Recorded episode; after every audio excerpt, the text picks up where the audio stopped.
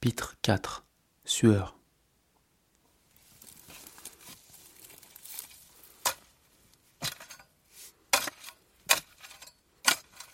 Entre deux coups de grelinette, il pouvait lui arriver par absence de jeter un coup d'œil lunaire à la volontaire de passage à la ferme.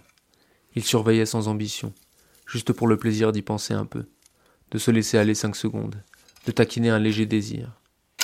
Ça prend son temps le désir avec la patine des années, et il faut le laisser monter, tranquillement.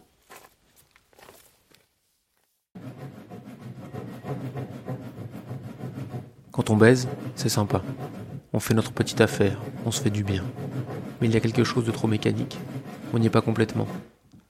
C'est mal, mais souvent je repense au dernier corps qui m'a rendu ivre. Si elle était là, on remettrait ça. On s'en paierait comme pas possible.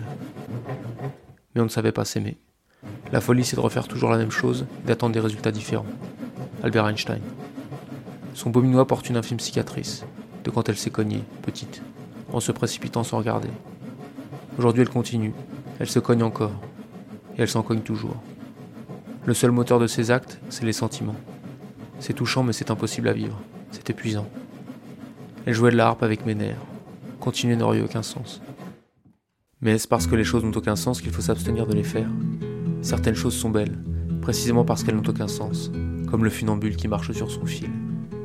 Et toi, douce déviance, métaphore de la vie, tu incarnes cette beauté si particulière d'une histoire qui ne mènera jamais nulle part, ce cri, touchant de désespoir, du combat romantique mais perdu d'avance. S'il ne me restait qu'une semaine à vivre, je te chercherais pourtant. Toi qui te débats contre toi-même, contre cette réalité que tu provoques, comme une gamine sous l'orage qui supplie ses vêtements de sécher. Toi qui débordes, comme un coloriage de boss. Toi qui as disparu. C'est bien comme c'est, c'est mieux comme ça. Ou si ça se trouve, je me sentirais vivre plus fort si j'avais cédé aux folies aveugles que tu me tendais. Si ça se trouve, je suis passé à côté de ma vie, comme les gens qui disent tant pis.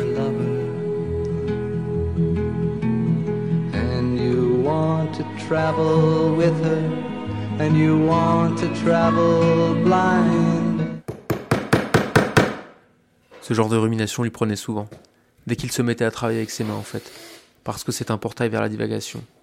Il aimait bien ça, quand les pensées dérivent, quand l'inconscient s'installe dans le cockpit et que les idées s'enchaînent sans filtre ni logique. Tant que le biseau est dans le bon sens et que la planche est coupée à 244 cm 5, il a tout le loisir de rêver. Les longues heures à suer, au champ ou au chantier, lui faisaient l'effet d'une randonnée en montagne. Au début, il commence à marcher, les pas sont lourds, les articulations sont froides. La machine se met en marche dans un râle, comme une vieille locomotive à vapeur. Le souffle cherche son rythme. Et puis à un moment, une inertie se crée. L'effort est assez répétitif pour devenir automatique. Il ne sent plus son sac. Il oublie qu'il ramasse des patates, qu'il lave des assiettes. Quelque chose se passe là-haut dedans. Un décollage, un décrochage. C'est parti. C'est une véritable vidange de l'esprit qui s'amorce un grand ménage de printemps cérébral, comme une nuit de sommeil qui balaye les embrouilles et éclaircit les songes. La sueur aussi porte conseil. Toutes les pensées enquistées s'échappent, des idées naissent. Il n'y a pas que de la grande philosophie, c'est sûr, parce qu'il ressasse grave souvent. Mais une petite digestion mentale s'opère, mine de rien. L'esprit fait de la place. Quand il enlève ses chaussures, qu'il essore l'éponge ou qu'il dépose les outils dans la grange, il est plus frais. Le travail manuel a sur lui l'effet inverse d'une réunion ou d'un ordinateur. Il libère le cerveau au lieu de le saturer. Il fait naître des idées claires et de l'inspiration.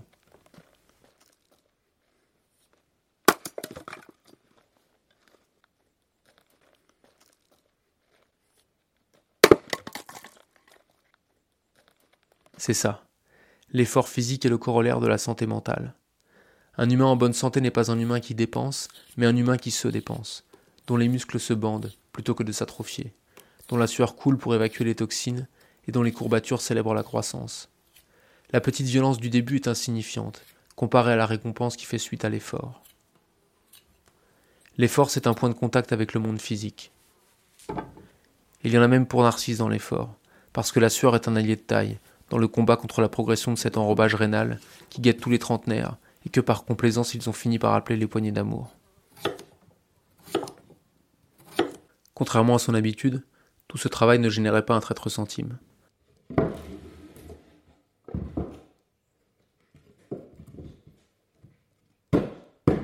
Dans sa ferme de Loustarac, le boulot ne servait pas à gagner de l'argent, mais à réaliser des économies. Tout ce qu'il faisait, il ne l'achetait pas. Il s'était comme ça affranchi d'un certain nombre de dépendances légumes, pain, miel, plomberie, électricité, maçonnerie. Il fallait bien acheter de l'essence ou des panneaux solaires, des planches ou des fenêtres, des céréales ou de l'huile d'olive.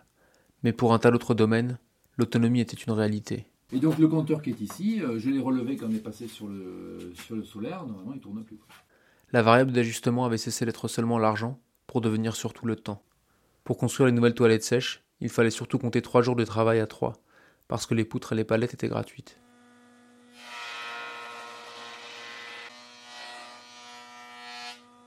À la ferme, on avait changé de monnaie.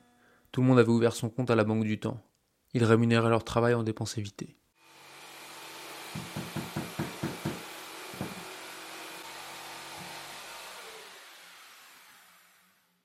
Ils travaillaient toujours autant qu'avant finalement, mais le sentiment d'être piégé avait disparu. Ce n'était plus un travail subi, mais choisi. Et mentalement, c'est le jour et la nuit.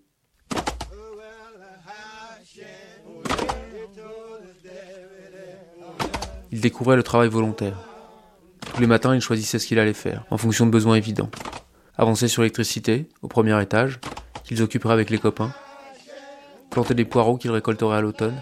Construire une douche, pour l'usage que nous savons de Marseille. L'acte de travailler était truffé de sens. L'objectif de l'effort était directement palpable, évident. Ils maîtrisaient tout depuis la décision jusqu'à la réalisation. Le travail, c'était leur choix. Le mystérieux on ne leur imposait plus rien. Ils étaient souverains comme des rois. Le travail était devenu un truc sympa, joyeux, collectif. On allait tous de bon cœur au champ, préparer une plate-bande ensemble, en envoyant des blagues et des coups de grelinette. Fini la servitude. On apprenait les uns des autres, on était ravis d'aller en formation. On faisait peut-être exactement la même chose que s'il avait eu un patron. Mais nous étions galvanisés du sentiment de maîtriser notre destin. Nous étions libres, et les humains adorent ça.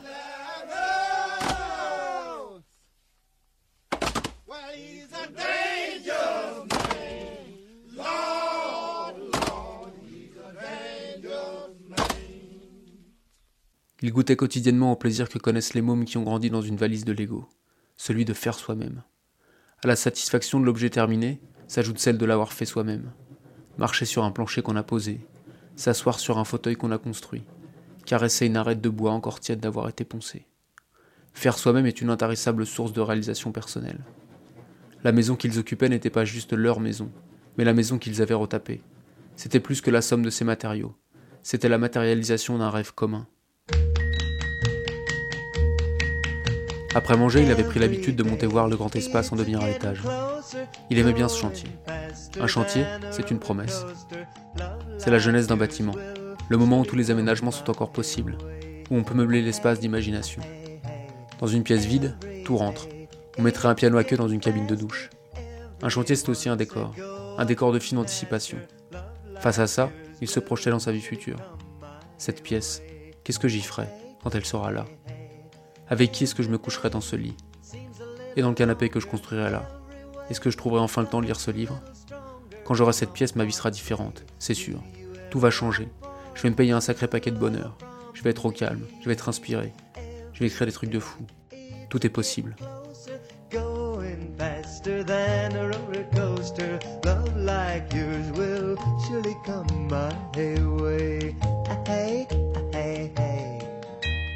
Revoilà le chantier qui l'appelle. Le rendez-vous de la sueur.